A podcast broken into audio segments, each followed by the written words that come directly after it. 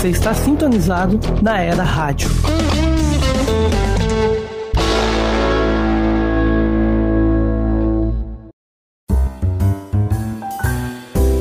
Muito bom dia, galera. Eu sou a Ana Godoy e hoje nós da KO estamos muito animados, pois teremos o nosso podcast e comigo hoje os meus colegas de agência, César Ibanês e Samuel Pinheiro.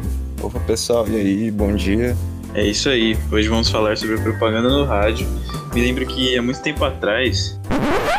Peraí, é sério? Não podia ser um tema mais atual, não? Sinal de fumaça, outdoor dirigível, você não vai mais escolher o tema não, viu, Samuel? Larga a mão de ser Nutella. O rádio foi um dos meios mais marcantes para a propaganda brasileira e inspirou muitas inovações. Inclusive, o podcast ainda está a todo vapor. É, pode ser, mas não podemos deixar de indagar. Será que vale a pena veicular propagandas no rádio hoje em dia? Com esses tantos outros meios, pode ser que hoje em dia não seja a primeira escolha, mas se voltarmos algumas décadas, o sucesso dos jingles foi gigantesco.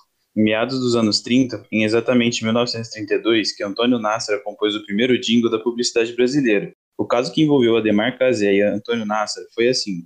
Um dia Ademar Cazé comprou pão numa padaria em Botafogo e adorou. No outro dia, ele foi até a padaria e convenceu o padeiro a anunciar no rádio mas ele não lhe deu muita importância. Mas Cazé estava decidido a dobrar o português e convenceu com a seguinte proposta: O preço é o seguinte, vou colocar um anúncio no ar e se o senhor gostar, paga, se não fica de graça. Quando Nassar ficou sabendo, se inspirou na nacionalidade do proprietário da padaria e compôs uma quadrinha em ritmo de fado.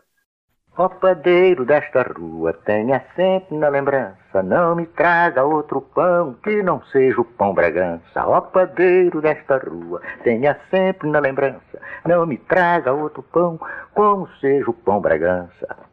E até mesmo antes dos jingles, né? Os spots eram uma força dentro do mundo do entretenimento e também da publicidade. A fase de ouro foi a era da rádio espetáculo, que transformou os clubes em verdadeiras empresas de broadcasting, como era na América do Norte. E, ô Samuel, você não trouxe um spot das antigas aí pra gente mostrar pra galera? Opa, trouxe sim, saca só.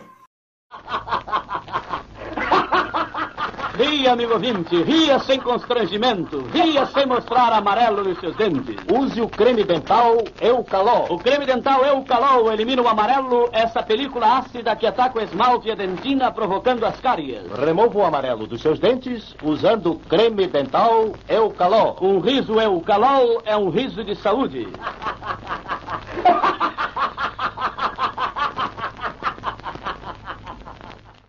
E cara, como as coisas eram diferentes, né? Curti. E nessa época eles faziam até novelas pelo rádio, né? Mas o que eu mais acho interessante dessa época é a criatividade dos anúncios. Os anunciantes pagavam por um tempo no programa de rádio e então hum, é, uma equipe criava um reclame, né? Como eles chamavam na época as propagandas faladas. Ou então aquelas musiquinhas que ficavam na cabeça, uh, os, os. Os jingles, mas eu vou te falar que até hoje a gente vê uns bem famosos por aí. Deixa eu colocar um jingle aqui pra gente escutar. SBS. A questão é, aconteceu naquela época, dos anos 20 até os 60, e acrescentou muito para a sociedade brasileira. Não só no entretenimento, mas também no mercado publicitário se bem me lembro, foi durante o mandato do Getúlio Vargas que a radiodifusão foi regulamentada e o boom aconteceu.